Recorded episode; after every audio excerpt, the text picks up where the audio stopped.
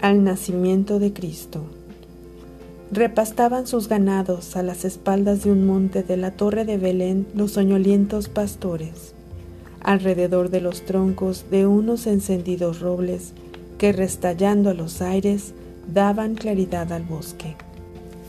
En los nudosos rediles las ovejuelas se encogen, la escarcha en la hierba helada beben pensando que comen.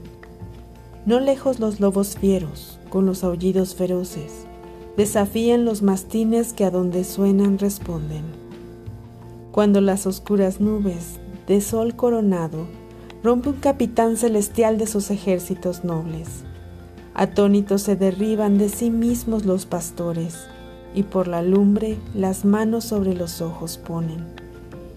Los perros alzan las frentes, y las ovejuelas corren unas por otras turbadas con balidos desconformes cuando el nuncio soberano las plumas de oro escoge y enamorando los aires les dice tales razones. Gloria a Dios en las alturas, paz en la tierra a los hombres. Dios ha nacido en Belén, en esta dichosa noche.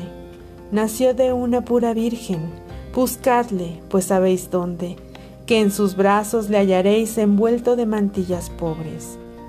Dijo, y las celestes aves en un aplauso conformes acompañando su vuelo dieron al aire colores. Los pastores, convocando con dulces y alegres voces toda la sierra, derriban palmas y laureles nobles.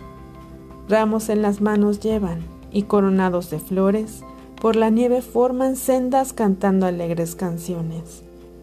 Llegan al portal dichoso y aunque juntos le coronen racimos de serafines, quieren que laurel le adorne.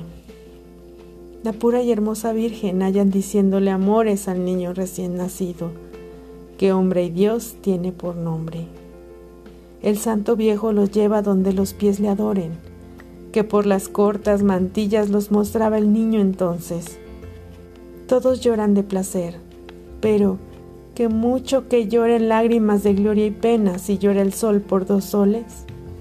El santo niño los mira y para que se enamoren, se ríe en medio del llanto y ellos le ofrecen sus dones.